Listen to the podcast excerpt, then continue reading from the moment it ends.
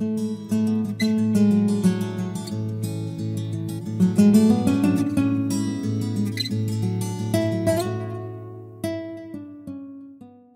la predicación que hoy vamos a estar mirando es en base a todo lo que hemos visto acerca de la apostasía y acerca de defender la fe.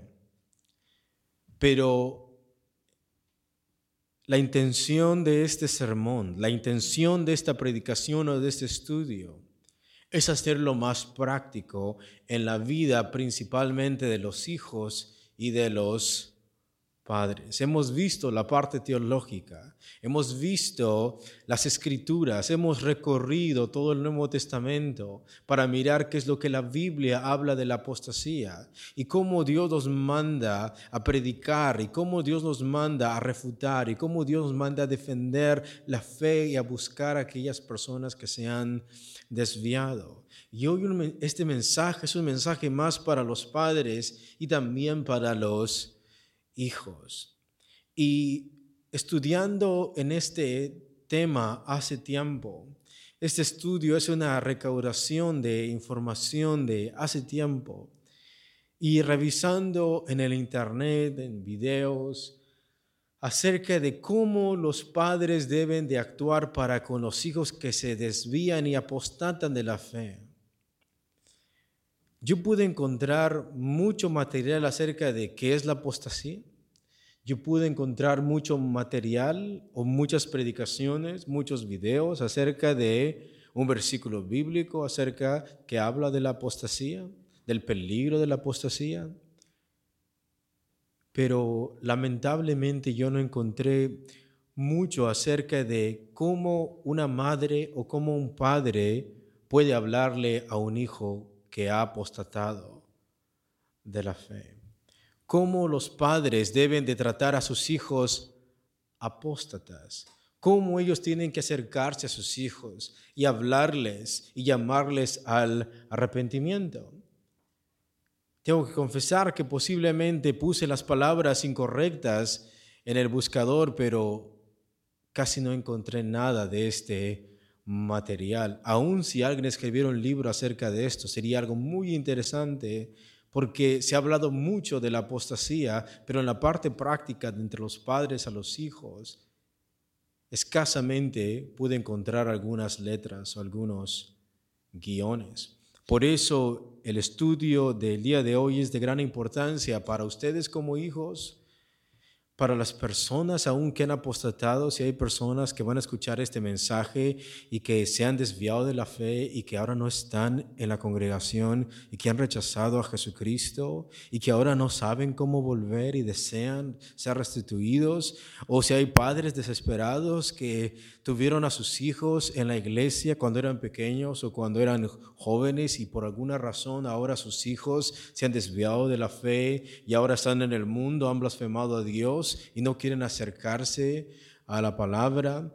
Vamos a mirar el día de hoy de una manera sistemática qué es lo que la Biblia nos enseña acerca de cómo los padres deben de tratar y hablar, dialogar, conversar con sus hijos apóstatas. Por eso el título de esta predicación es ¿Cómo hablar con un hijo apóstata? ¿Cómo hablar con un hijo apóstata?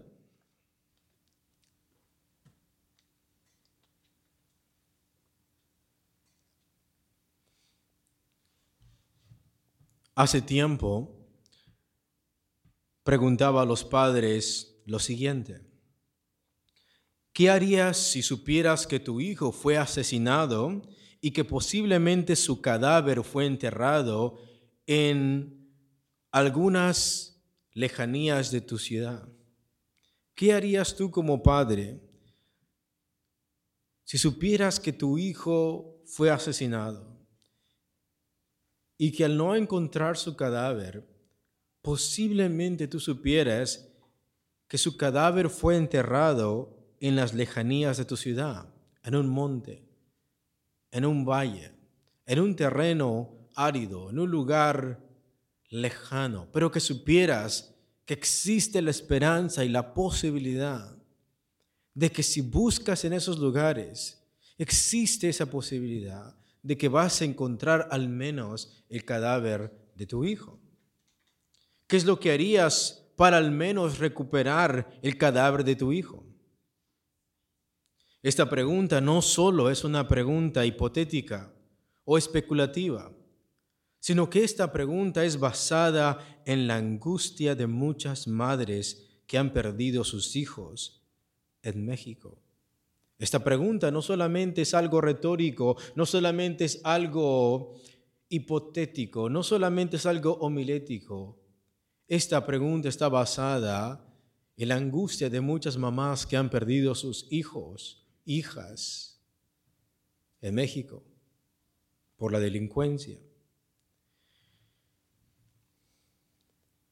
The New York Times un periódico muy famoso y muy, muy popular en Estados Unidos, escribió lo siguiente con este headline, con este encabezado. Dice así, 10 de mayo del 2017, dice así el encabezado, las madres mexicanas que excavan la tierra para buscar a sus hijos. Rosario Sayago saca la varilla de fierro embarrada y huele de cerca. Ven, mira, acércate, le dice a María de Jesús Basón. Este huele a tierra mojada para que te vayas acostumbrando. Cuando huele a muerto, luego te das cuenta. Le explica. Salvo por las conversaciones en el lugar solo se oye el sórdido clic, clac del martillo que golpea la varilla en forma de cruz para hundirla dos o tres metros bajo tierra. Con esta técnica, desde agosto del 2016 hasta hoy, las mujeres que forman el colectivo Solecito han encontrado y ayudado a exhumar 263 cuerpos en la que hoy se conoce como la fosa más grande de México, un predio de praderas verdes y montículos, montículos de tierra que forman una cuneta del tamaño de dos canchas de fútbol a unos 15 kilómetros de Jalapa, capital del estado de Veracruz. Cada mañana, de lunes a viernes, entre 5 y 10 mujeres se reúnen en un pequeño supermercado en las afueras de la ciudad y compran agua, hielos y refrescos para resistir el sol que les asedia mientras excavan la tierra para buscar los cuerpos de sus hijos y maridos desaparecidos. Rosario Sayago tiene 39 años y lleva más de tres años buscando a su esposo. Juan Carlos Montero Parra, un policía municipal que desapareció junto con otros siete oficiales mientras realizaba un patrullaje, presuntamente a manos de la policía estatal. Pero esta mañana de marzo es la primera de María de Jesús Basón, quien se unió al colectivo Solecito para buscar a su hijo. La señora, la señora exclama, yo no quiero encontrarlo aquí. Pero Dios mío, ¿dónde está mi hijo? Dice entre sollozos. La madre desesperada ya dice, yo no quiero encontrar a mi hijo aquí. Y después clama a Dios diciendo, pero ¿dónde está? ¿Dónde está? Vemos que el amor de una mamá le haría hacer muchas cosas muy sorprendentes cuando se ama un hijo. Esta madre puede dedicar su vida y estar en el sol, enterrando una varilla por días, por meses, con la esperanza no de encontrar a su hijo vivo, sino al menos encontrar el cadáver de su hijo. Si como padres podrías hacer lo que fuera para al menos encontrar el cadáver de tu hijo, pregúntate esto. ¿Qué es lo que estás haciendo por tus hijos que están vivos y los tienes a tu lado? Cuando yo pregunté esto hace mucho tiempo, hubo algunas personas que dijeron, si yo supiera que el cadáver de mi hijo está en los montes, está en los vallados, y existe la posibilidad de que al menos encuentre su cadáver, yo haría lo que fuera. Yo haría lo que fuera. Pero la pregunta es, si tú harías lo que fuera por al menos encontrar el cadáver de tu hijo, el cuerpo inerte de tu hijo, pregúntate, ¿qué es lo que estás haciendo por tus hijos hoy? Que están vivos, que están a tu lado, que realmente los puedes abrazar, que realmente puedes hablarles, que realmente puedes tener una conversación con ellos, que realmente puedes tener comunión con ellos.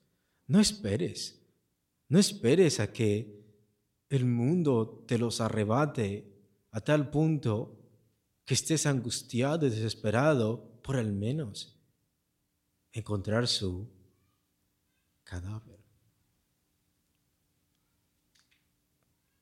Pregúntate, ¿cuánto podrás hacer por tus hijos en el infierno? ¿Cuánto vas a poder hacer por un hijo rebelde, por un hijo contumaz, por un hijo que nunca le dijiste nada, un hijo que consentiste, un hijo que complaciste en sus iniquidades, una hija que buscaste su felicidad mundana y que ahora sabes que tuvo un accidente o que está enferma o que ha muerto y sabes que está en el infierno. Pregúntate cuánto vas a poder hacer tú en el infierno. Y posiblemente alguien muy sagazmente podría decir, pues iría hasta el infierno, pero el problema es que no la podría sacar de ahí. Aun si tú fueras a las profundidades del infierno y decidieras acompañar a esa persona al infierno, no podrías sacar a nadie de allí. Y por eso si hoy tus hijos viven, están desviados de la fe o aún no conocen de Cristo, pero en este caso, si tu hijo ha apostatado de la fe, si tu hija ha apostatado de la fe, ¿cómo hablar con un hijo apóstata? ¿Cómo alcanzarlo? ¿Cómo ganarlo para Cristo? ¿Cómo conversar con tu hijo, con tu hija que sabes que su conducta es de condenar y que si ella muere sin Cristo, va a ir rumbo al infierno y que su condenación va a ser peor porque a pesar de que conoció el camino de la verdad, ahora lo ha rechazado. En el primer punto, solamente para dar un resumen, vamos a mirar qué es la apostasía. Y hemos dicho la definición de la apostasía en innumerables veces en otros sermones y si las personas que escuchan este audio, ustedes quieren saber un poco más profundo de lo que es la apostasía, tenemos audios grabados que pueden mirar en más detalle. Pero en pocas palabras, la apostasía, apostatar, significa apartarse de la fe bíblica, apartarse de la fe que es en Cristo Jesús, sea por comportamiento, o sea por palabra, que alguien realmente rechace audiblemente a Cristo, voluntariamente a Cristo. Apostatar significa volverse atrás. Apostatar significa rebelarse en contra de la fe, en contra de Cristo. Es declararse un em-, enemigo de Dios. Al negar a Cristo, con tu comportamiento, con tus palabras, es rechazar el Evangelio de Cristo. En los estudios pasados miramos que no todos los apóstatas son igual de apóstatas. Todos los que han rechazado la fe son apóstatas porque se han vuelto atrás. El perro se vuelve a su vómito y la puerca lavada ha regresado a revolcarse en el lodo. Por eso son apóstatas, Pero hay tipos de apóstatas. No todos los apóstatas apostatan de la misma manera. Todos son apóstatas porque han rechazado a Cristo, han rechazado el Evangelio, pero hay diferencias y diferentes tipos de apóstatas. Hemos dicho que el libro de Judas nos dice que existen apóstatas que dudan. Hay personas que han apostatado de la fe y han decidido ya no caminar con Cristo porque tienen dudas acerca del Evangelio porque tienen dudas acerca de ciertas doctrinas, porque cuestionan las cosas de Dios, sus doctrinas, sus enseñanzas, y porque no las entienden o porque tienen dudas, desconfían de la palabra y terminan rechazando el Evangelio.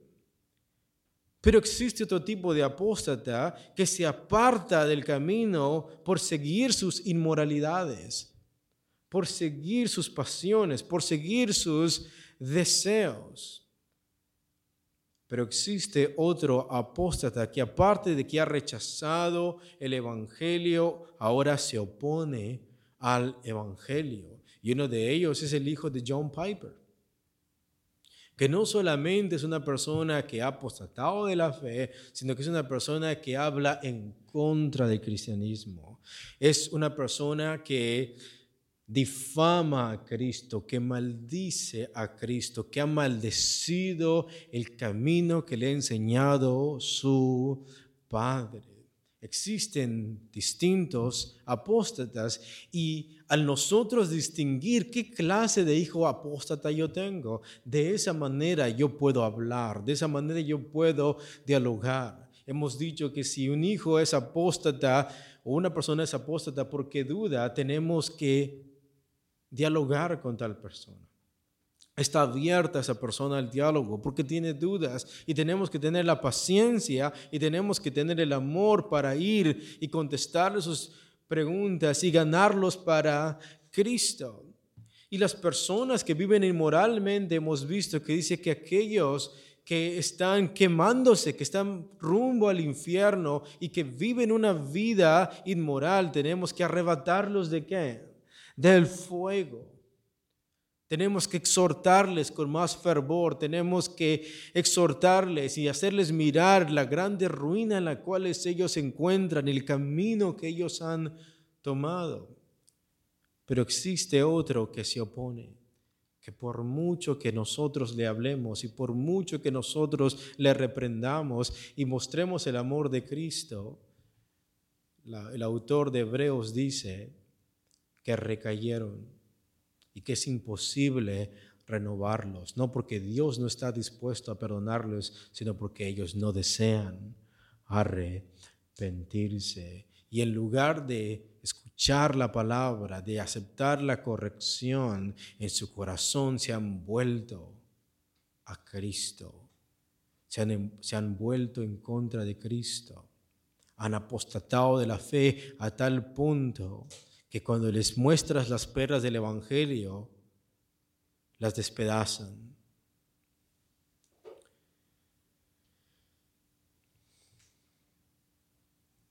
En el tercer punto miramos que como creyentes no debemos de participar de sus malas obras. Judas 1.22 al 23 dice, algunos que dudan convencerlos a otros salvar arrebatándolos del fuego y de otros tener misericordia con temor, aborreciendo aún la ropa contaminada por su carne. ¿Cómo yo hablar con un hijo apóstata? Si aún un hijo mío no quiere saber nada de la fe y se ha opuesto al Evangelio, se muestra hostil al Evangelio, no solamente no solamente que ha sido expulsado de la congregación, no solamente que ya no desea volver al camino, sino que realmente se opone a Cristo, maldice el camino. Dios nos manda que al menos no participemos de sus malas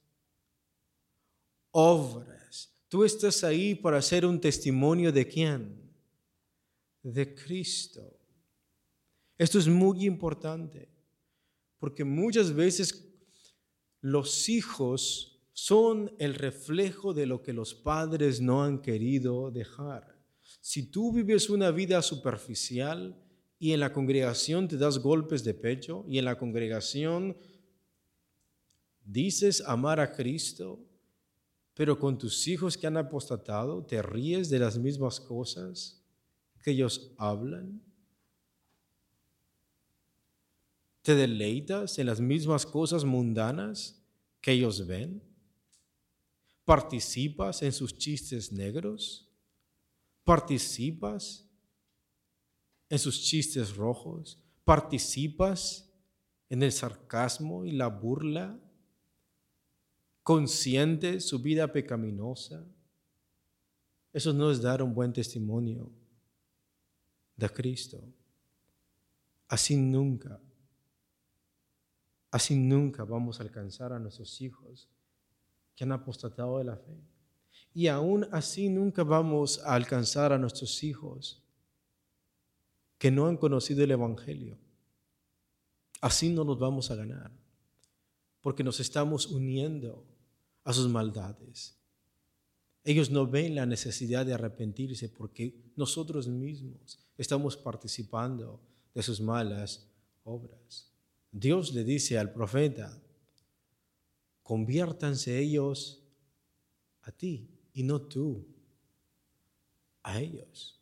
Si realmente si, realmente tú te duele que tu hija ha apostatado de la fe y que vive una vida inmunda y que realmente sabes que ha rechazado a Cristo y que va rumbo al infierno, las madres y los padres no deben de dar un mal ejemplo, no deben de participar de sus malas obras. Si tú sabes que tu hijo va rumbo al infierno y que si muere, en ese estado, Dios le va a juzgar por cada una de sus obras. Si tú sabes que tal persona va descendiendo las mismas profundidades del infierno, ¿por qué? ¿Por qué como padres, en lugar de perseverar y de mostrarles la luz gloriosa de Cristo y mostrarles un comportamiento cristiano, nos rendimos y nos cedimos a la oscuridad y a las tinieblas y comenzamos a participar, a reír y a envolvernos en las mismas maldades que ellos practican? Los padres no deben de tragarse este mito de decir, el Señor se va a encargar de atraerlos.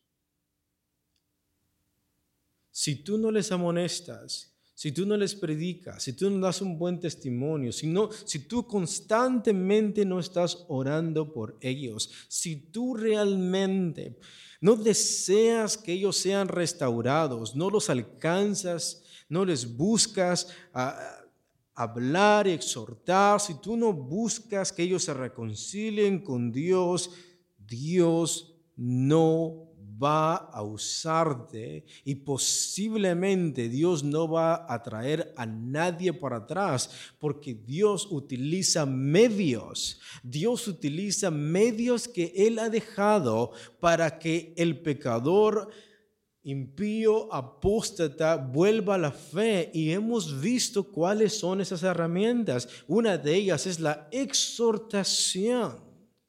Una de ellas es el llamado al arrepentimiento. Una de ellas es la disciplina. Y si nosotros no usamos esas herramientas que Dios nos dejó, no vamos a mirar un corazón arrepentido en nuestros hijos. Si tu hermano ha pecado contra ti, ve y qué. Si se arrepiente, ¿cómo se va a arrepentir? Si lo que. Si lo reprendemos. Si no lo reprendemos, ¿cómo vamos a esperar que nuestro hijo, nuestra hija se arrepienta? Si no disciplinamos a nuestros hijos, conforme a la palabra de Dios, ¿cómo vamos a mirar un fruto de arrepentimiento? Si suplimos para sus pecados y si suplimos para sus deseos perversos, ¿Cómo vamos a mirar que ellos van a mirar su pecado si nosotros mismos estamos proveyendo dinero, tiempo y estamos consintiendo su mala manera de vivir? ¿Cuándo ellos van a mirar la necesidad de venir a Cristo? Los padres no deben de encargarse, no deben de tragarse el mito de, de decir el Señor se va a encargar. Díganme, ¿acaso los hijos de Elí regresaron?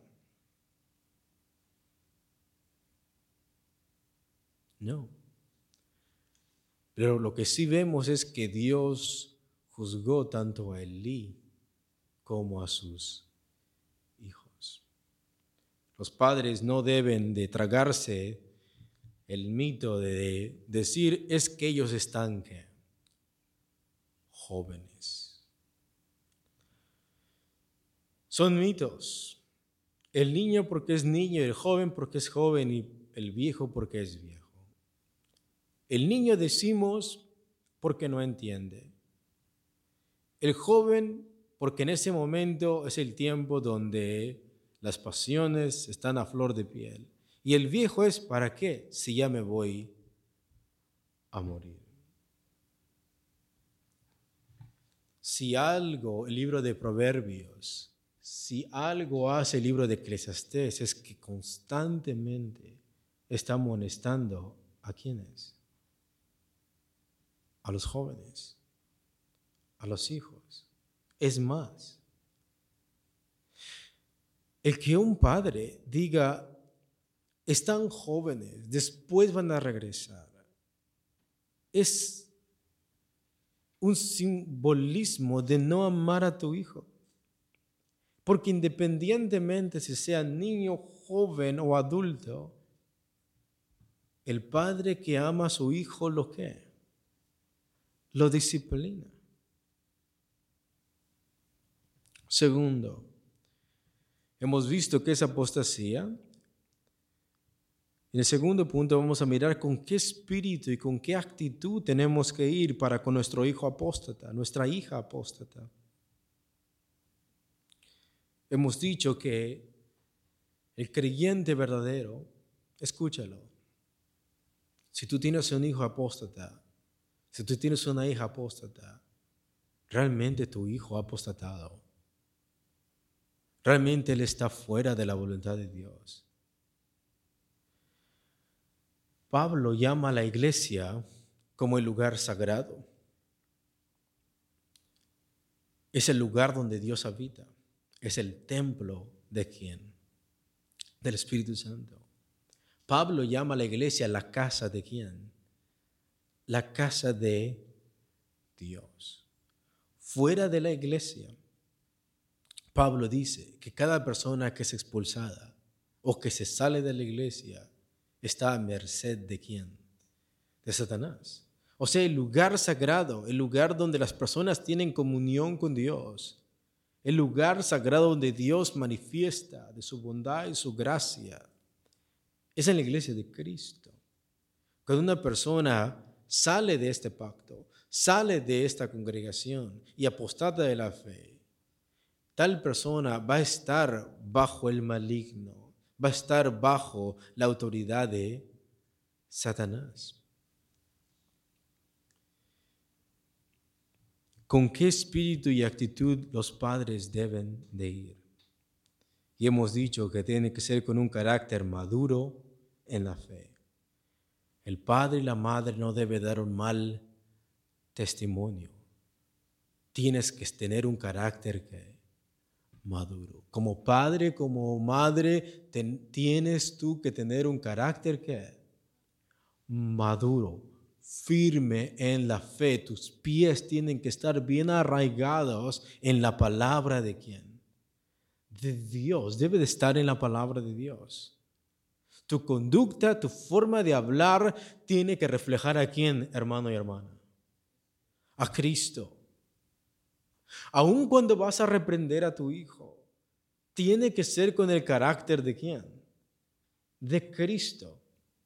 La forma en que tú te conduces en tu casa para con tu hijo, tienes que mostrar a Cristo. La forma en que tú le sirves, la forma en que tú le hablas, la forma en que tú te conduces y te comportas enfrente de Él y en tu casa debe demostrar el carácter de quién? De Cristo. Porque eso es lo que quieres, eso es lo que eres. Eres una mujer y eres un hombre cristiano que busca que su hijo sea restaurado y que Dios le vuelva a poner a dónde? En la congregación. Y el carácter de una mujer y un hombre cristiano que realmente busca la salvación de su hijo le va a mostrar una madurez espiritual. Y no me pregunten dónde está porque ya lo hemos visto. Hermanos, si alguno hubiera sido sorprendido en una falta, vosotros que sois espirituales, restaurarle con espíritu de mansedumbre. O lo hemos visto en 2 Timoteo. Porque el siervo del Señor no debe ser contencioso, sino amable para con todos, que corrija a los que se oponen con mansedumbre, por si quizás Dios les conceda que se arrepientan y escapen del lazo del diablo en el cual es tan. Si tu hermano ha pecado contra ti, ve y repréndele.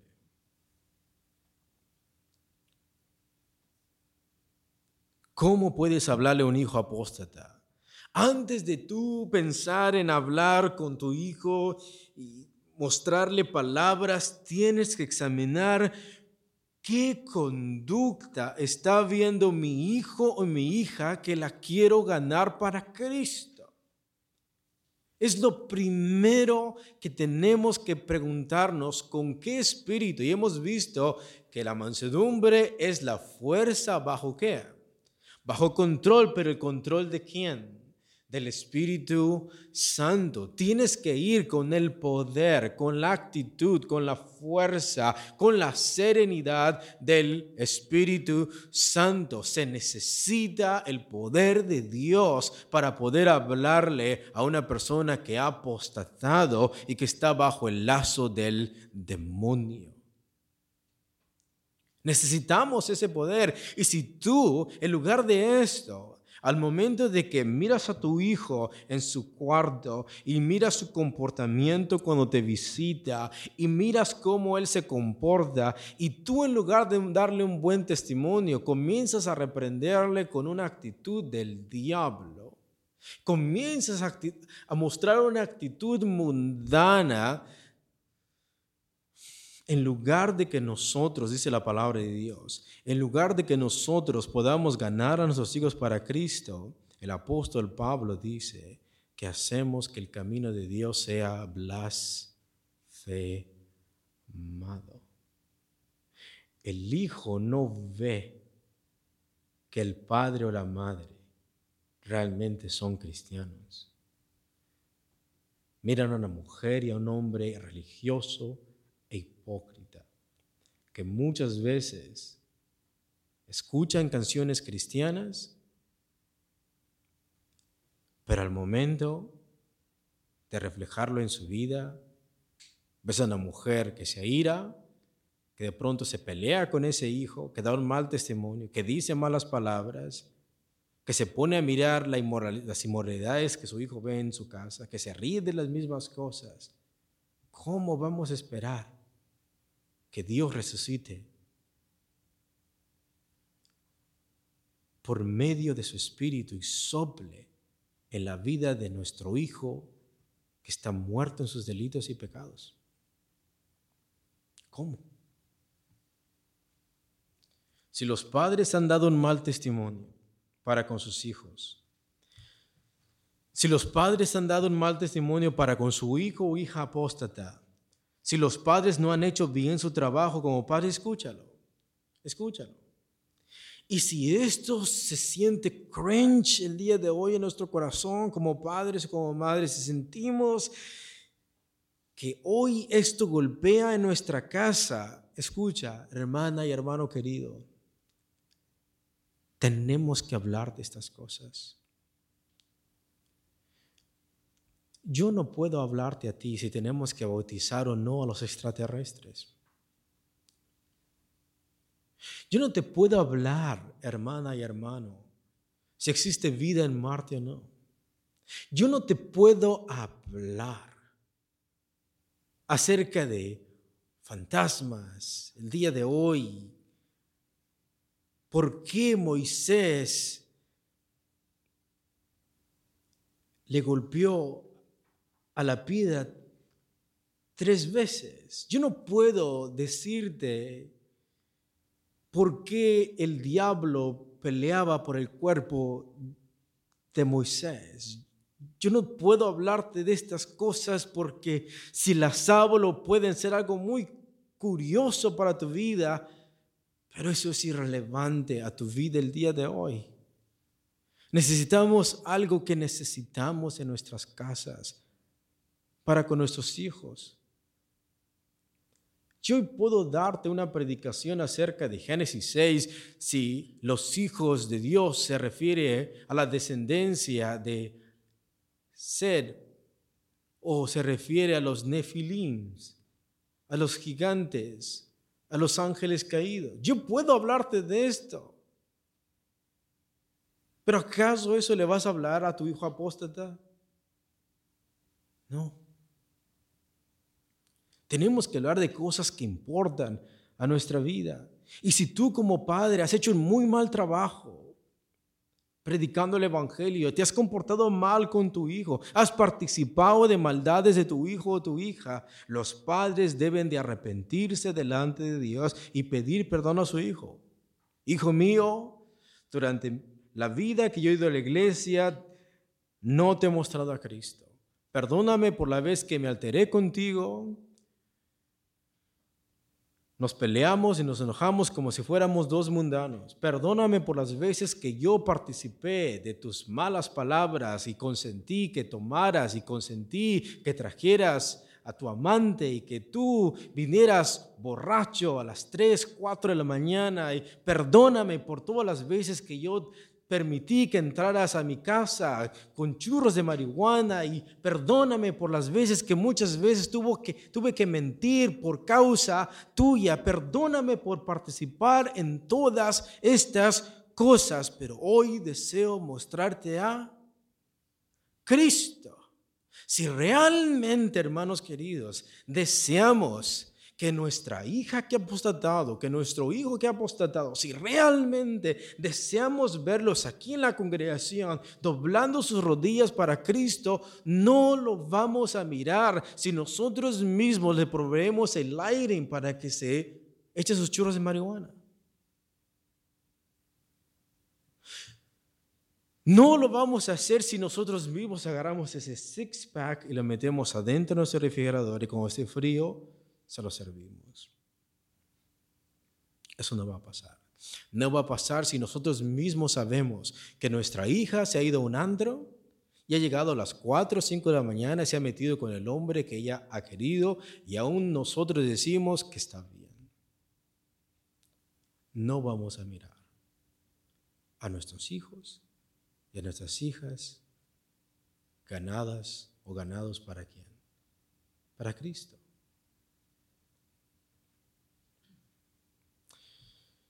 Es más, estoy pensando escribir un libro acerca de esto. ¿Y sabes cuál es el título? Cuando los padres se vuelven demonios. Muchas veces nosotros pensamos que los demonios son personas que solamente oprimen a las personas, ¿no? Vemos en el Nuevo Testamento cómo los demonios oprimían a las personas. A una mujer la tenían doblada y encorvada todo el tiempo.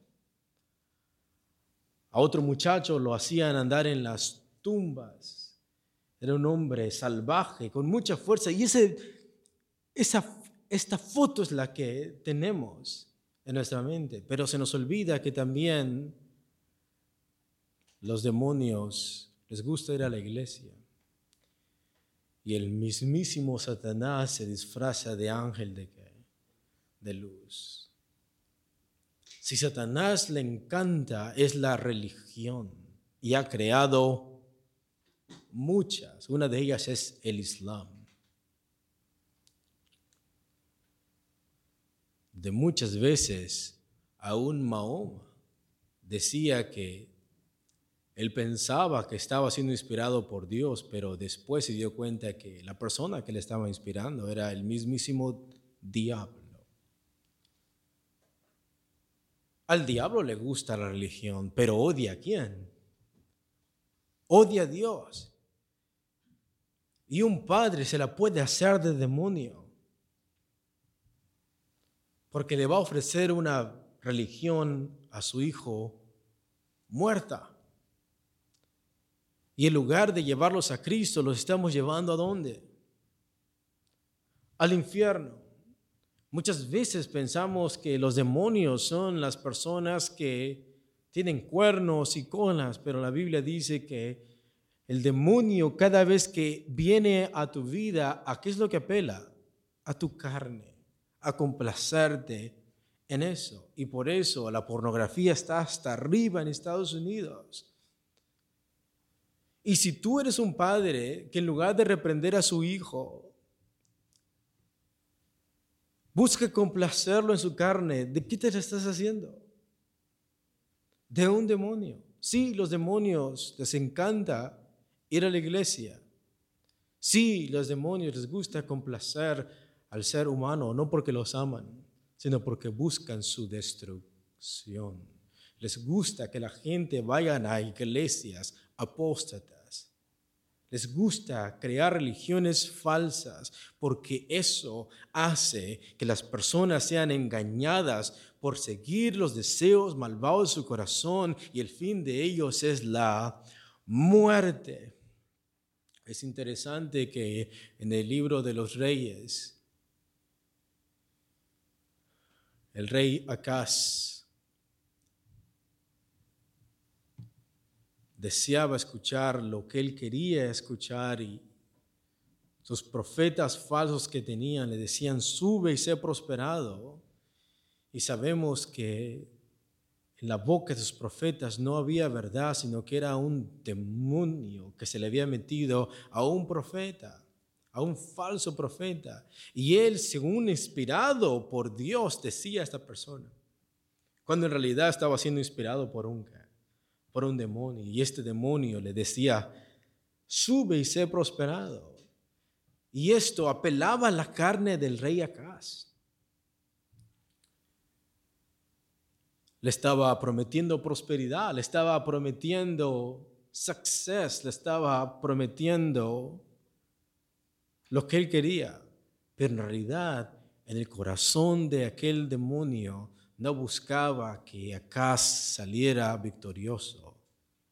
Él entró este demonio a la corte de Dios diciendo, yo lo voy a inducir y yo voy a hacer que él muera, que él muera y podemos mirar la falsedad de las doctrinas diabólicas, que mientras estas doctrinas y estas religiones falsas te prometen felicidad y suceso, positivismo en este mundo, en realidad lo que los demonios están diciendo es, muere, muere y un padre puede hacérsela de demonio.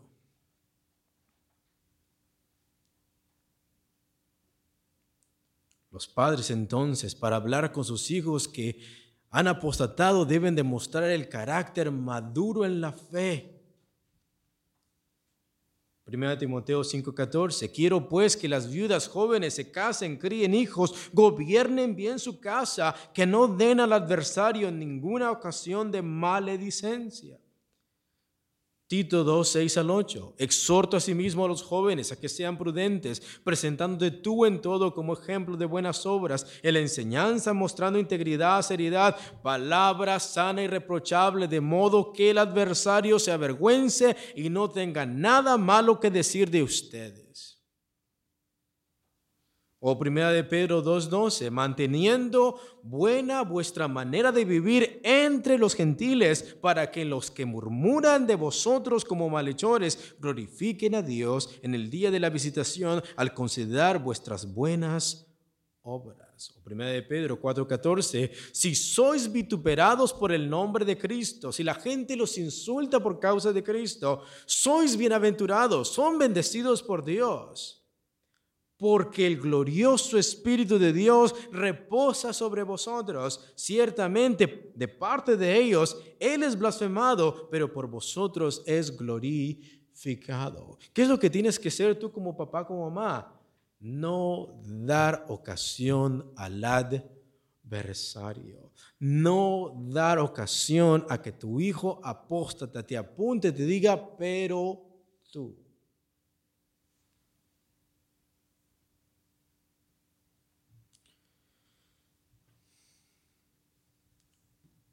En 2 de Pedro 2, del 1 al 2 dice, pero hubo también falsos profetas entre el pueblo, como habrá entre vosotros falsos maestros que introducirán encubiertamente herejías destructoras y aún negarán al Señor que los rescató, atrayendo sobre sí mismos destrucción repentina y muchos seguirán sus disoluciones por causa de los cuales el camino de la verdad será blasfemado.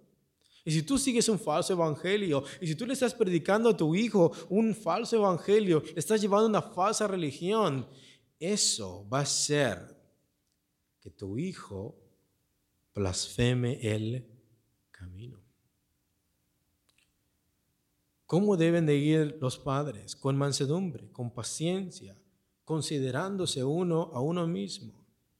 Que cuando veas que tu hijo está haciendo las cosas mal, que en lugar de desesperarte y comenzar a maltratarlo e insultarlo, tú puedas ir con paciencia, y con mansedumbre a corregir su mal, su mal camino. No hay necesidad de insultarlo, no hay necesidad de maltratarlo, no hay necesidad de decirle malas palabras o de ponerte el tú por tú con tu hijo, que es mundano. Tiene que haber una diferencia entre quién es la persona que tiene el Espíritu de Dios y qué persona está bajo el lazo del Tienes que ir con mansedumbre. O sea, tus emociones deben de estar ¿qué? dominadas. Cuando veas que tu hijo está haciendo algo tan aborrecible y tan inmoral, no es que no le vas a decir nada, es que vas a ir con el poder de Dios con tus emociones controladas para corregirle según la palabra de Dios, para que él vea su pecado, para que ella vea su pecado, para que ella entienda que su forma de vivir está mal y que va rumbo al infierno, pero se lo tienes que decir con la verdad, pero con mansedumbre. Tiene que hacerse con misericordia, hemos visto. Tener misericordia significa no buscar su condenación. Escúchalo.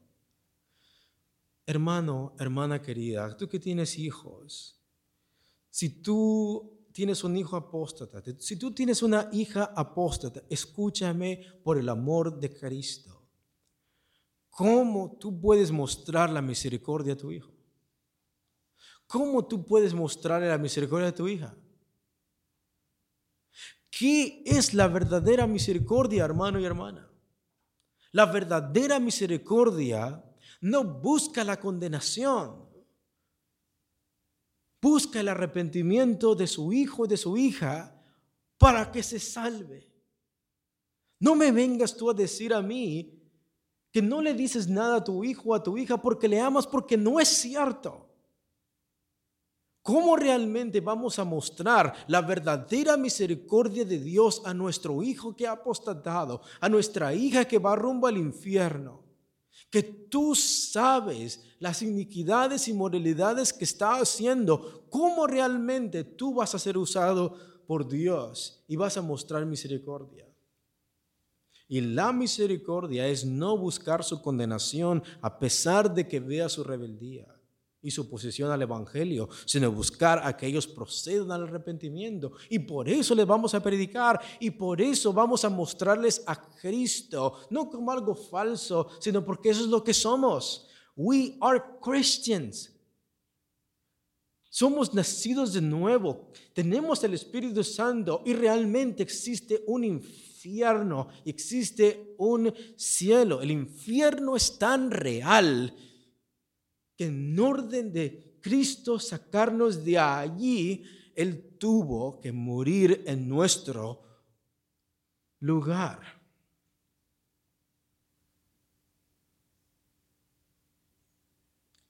cómo tenemos que ir a buscar a nuestros hijos apóstatas. Y es con la autoridad de las escrituras. Toda la escritura es inspirada por Dios y útil para enseñar, para redarguir, para corregir. No, no vamos a ir con nuestro odio, no vamos a ir con nuestra ira.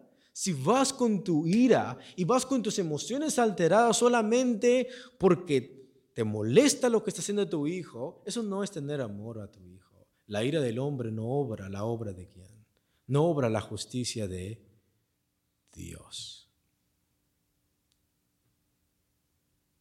Por un momento no le decimos nada a nuestros hijos, pero en el momento que se mete con nosotros, el momento que sí nos dan donde más nos duele, ahora sí, en lugar de predicar el Evangelio, en, buscar en lugar de mostrarles a Cristo, ahora sí, sacamos las uñas y rugimos con nuestras bocas y nuestros dientes, no para disciplinarlas según la palabra de Dios, no por llamarles arrepentimiento, sino porque nos ha golpeado donde más nos cae, nos duele. ¿Y qué es lo que la palabra de Dios dice en Efesios 6? No provoquéis a vuestros hijos a qué? A ira.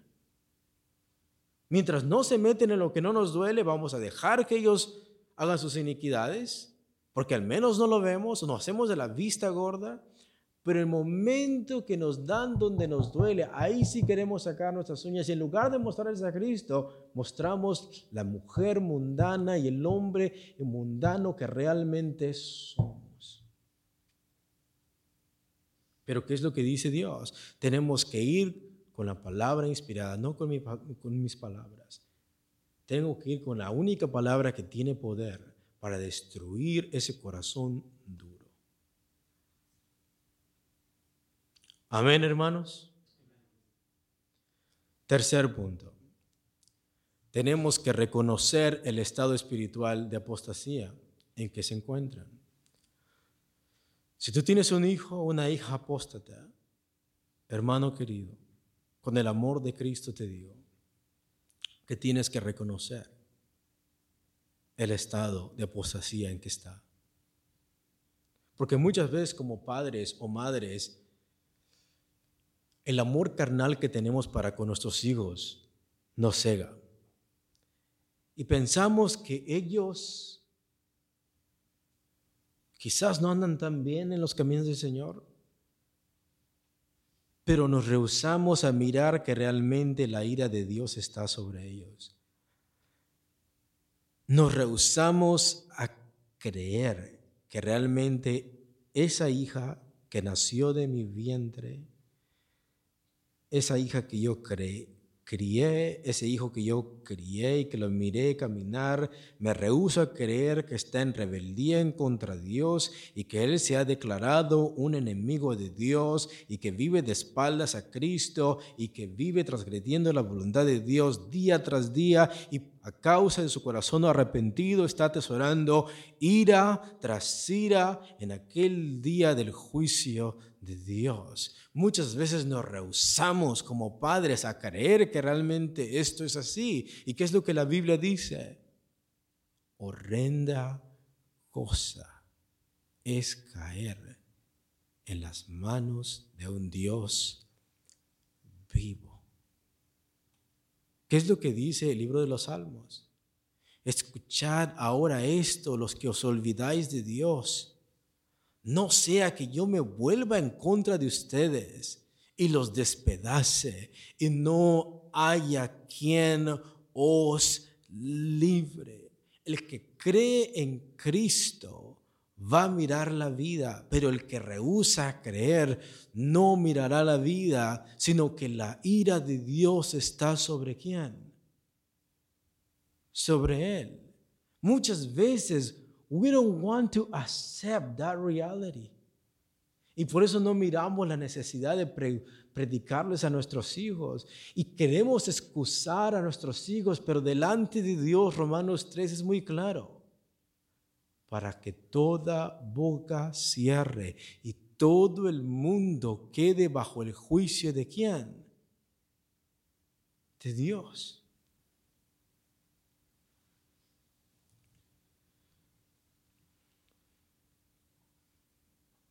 Los hermanos o padres deben de reconocer el estado espiritual de apostasía en que se encuentra su hijo o su hija.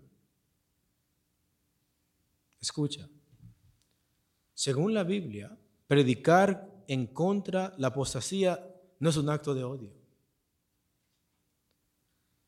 Es un acto de qué? De amor.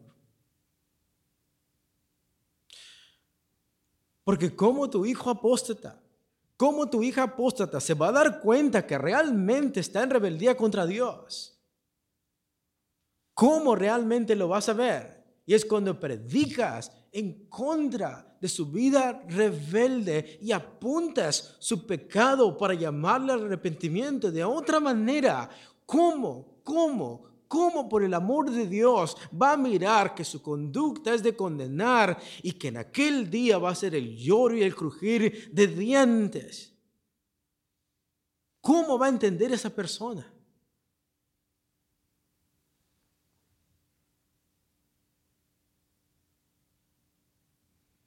El no llamarle al arrepentimiento a tu hija o a tu hijo no va a cambiar el estado de condenación en que se encuentra. Proverbios 13:24. El que detiene el castigo a su hijo aborrece, mas el que lo ama desde temprano lo corrige. Proverbios 16:6. Con misericordia y verdad se corrige el pecado, y con el temor de Jehová los hombres se apartan del mal. Proverbios 3:12. Porque Jehová al que ama, castiga como el Padre al Hijo a quien quiere. Nótate que este versículo, el que detiene el castigo a su Hijo aborrece, mas el que lo ama desde temprano lo corrige. Este pasaje, escúchenlo, padres, por favor, por un momento. Este pasaje no está diciendo que tienes que corregir a tu hijo. Este pasaje no está diciendo que debes de corregir a tu hijo este pasaje está describiendo si amas a tu hijo o no lo amas. Si constantemente estás corrigiendo a tu hijo con amor, con paciencia, y lo estás llevando al arrepentimiento, esta es una señal, es una descripción que tal padre ama a su qué pero si constantemente estás participando en sus pecados, le provees para sus pecados, les consiente su mala actitud, le consiente sus malas palabras, si constantemente es una descripción de que no amas a tu que. ¿Ves que este pasaje no está diciendo que lo disciplines o que no lo disciplines? Está describiéndote a ti. Así como estás con tu hijo, eso demuestra si lo amas o no. ¿Por qué crees, hermano y hermana, que la Biblia dice que la persona que ha apostatado debemos de arrebatarlo al infierno? Significa que desde ahora están en estado de condenación y por eso tienes que arrebatarlo de dónde? Del fuego. Si esa persona muere así, no va a haber la vida. El libro de Primera de Pedro dice que su condenación no se duerme. O Hebreos 10, 26 al 27, porque si pecaremos voluntariamente después de haber recibido el conocimiento de la verdad, ya no queda más sacrificio por los pecados, sino una horrenda expectación de juicio y de hervor de fuego que ha de devorar a los adversarios. Dios está diciendo que una persona que conoció el camino de Dios y que ha rechazado este camino, se ha declarado un adversario de quién? De Dios. ¿Y qué es lo que dice 1 Corintios 10? ¿Somos más fuertes que Dios? No.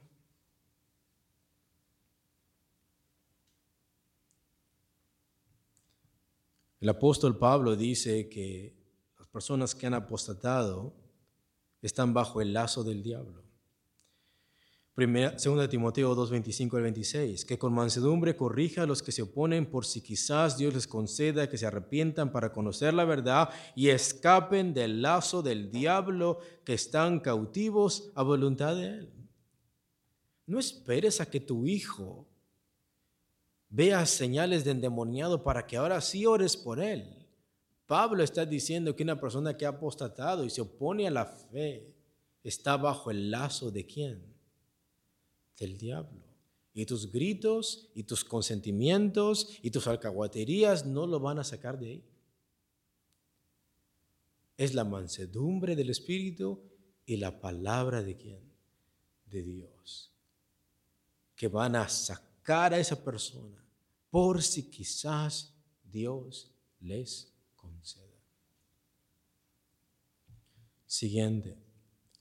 Los padres no deben de tener comunión con ellos como hermanos en la fe por su lenguaje religioso. Porque escúchalo, escúcheme por favor. Por muy incómodo que sea, esto es la desnuda verdad, hermanos.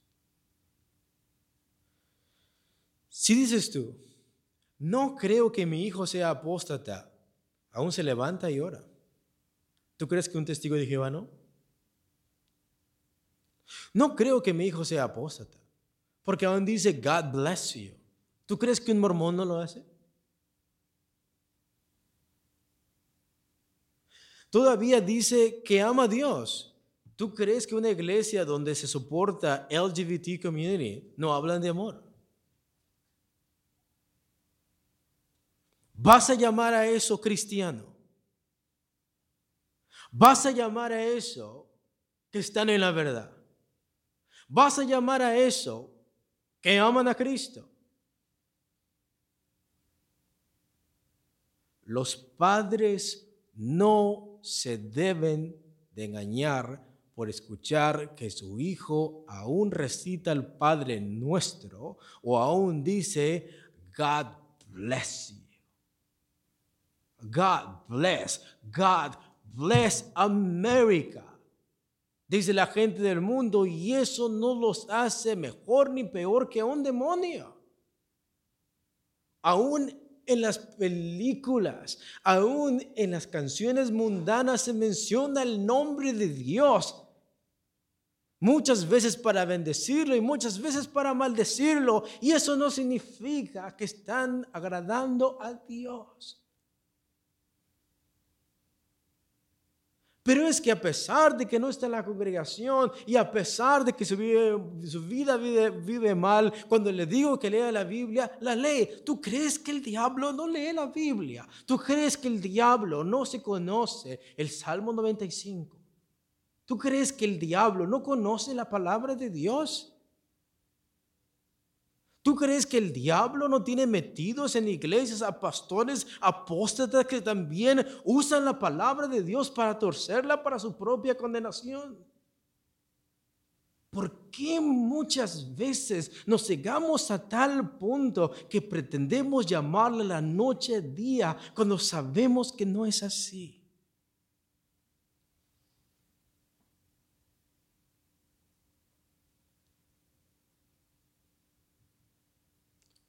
Os he escrito por carta que no os juntéis con los fornicarios, no absolutamente con los fornicarios de este mundo, o con los ávaros, o con los ladrones, o con los idólatras, pues en tal caso sería necesario salir del mundo. Más bien os escribí que no os juntéis con ninguno que llamándose hermano fuere fornicario, o ávaro, o idólatra, o maldiciente, o borracho, o ladrón, con el tal ni aun comáis. Y cuando dice eso no se refiere a comer como padre e hijo, se refiere a tener comunión como hermano.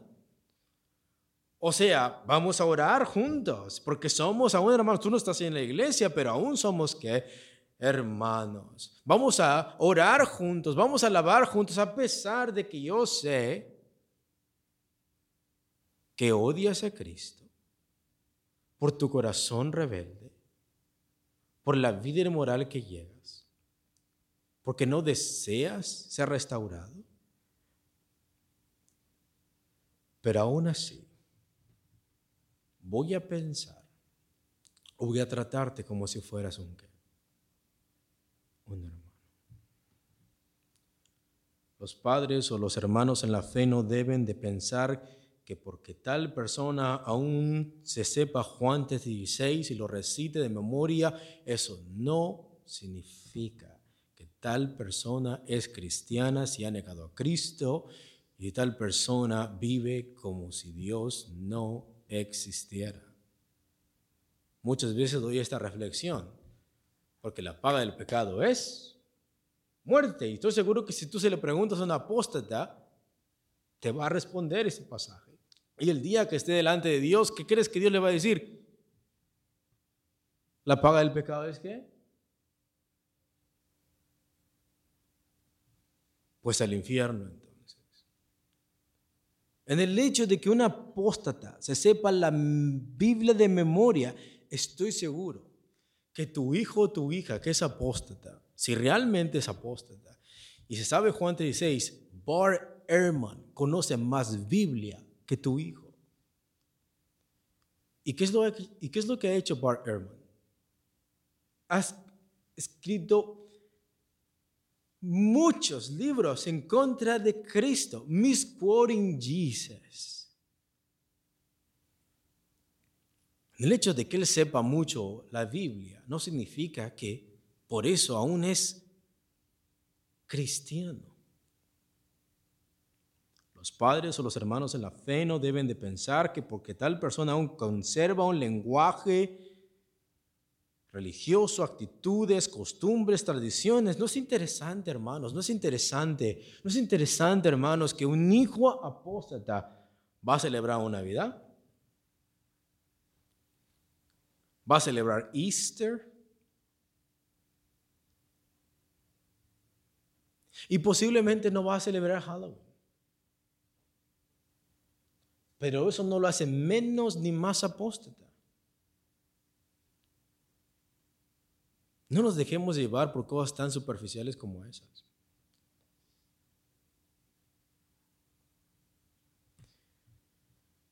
Pero al menos no ha dicho con su boca que odia a Cristo. ¿Qué es lo que Pablo dice en la carta de Tito? Profesan conocer a Dios, pero con sus hechos ¿qué? Lo niegan. Muchos apostatan de distintas maneras. Demas pudo estar con Pablo mucho tiempo y cuando Pablo le iban a cortar la cabeza, Demas renunció a su fe, amando este qué? Amando este mundo. Muchos apostatan por el amor a este qué? A este mundo.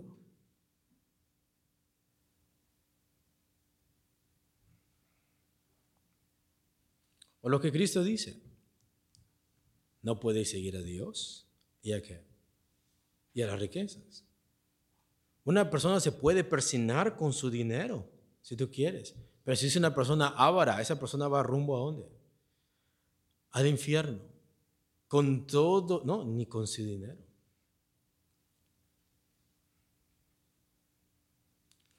O la parábola de los suelos. Muchos reciben la palabra con gozo, pero cuando vienen las tribulaciones, ¿qué es lo que pasa? Se van. Pero aplaudieron,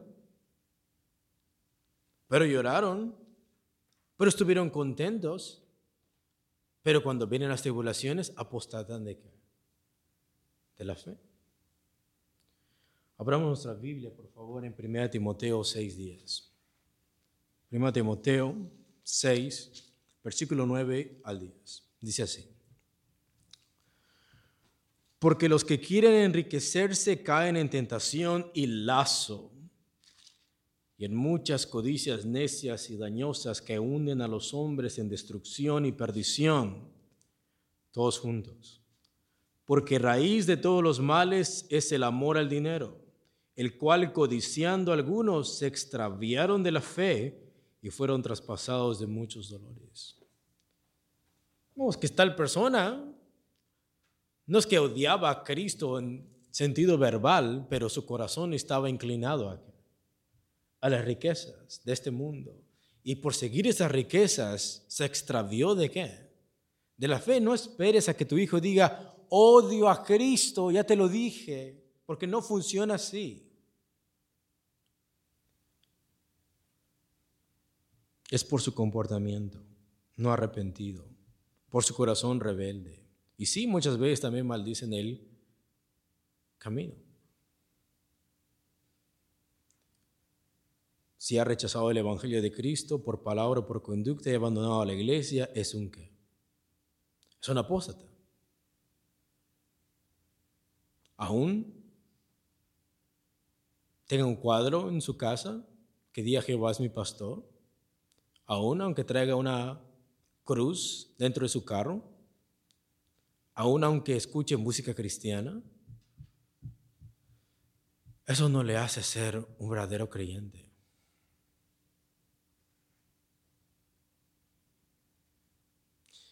Un apóstata no es un apóstata porque ya no usa un lenguaje religioso, sino porque está en contra del Evangelio de Cristo, porque ha rechazado a Cristo.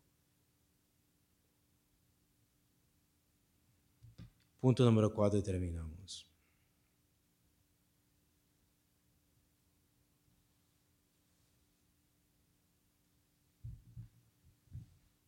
Lo vamos a dejar hasta aquí, hermanos. Los padres o los hermanos en la fe no deben de pensar que porque tal persona aún conserva un lenguaje religioso, actitudes religiosas, costumbres o tradiciones cristianas, significa que tal persona aún es cristiano. Si tal persona ha rechazado el Evangelio de Cristo por palabra o por conducta y ha abandonado la iglesia, es un apóstata. Y en orden de poder alcanzarlos tenemos que admitirlo tenemos que aceptar esa conducta. Y cuando los veamos realmente por lo que realmente son,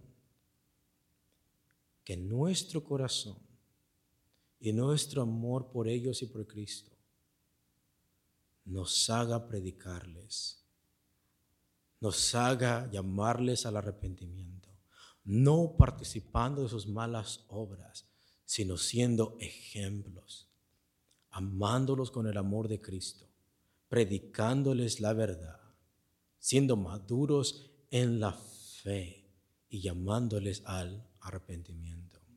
Dios les bendiga, hermanos. Le dejo lugar a mi hermano.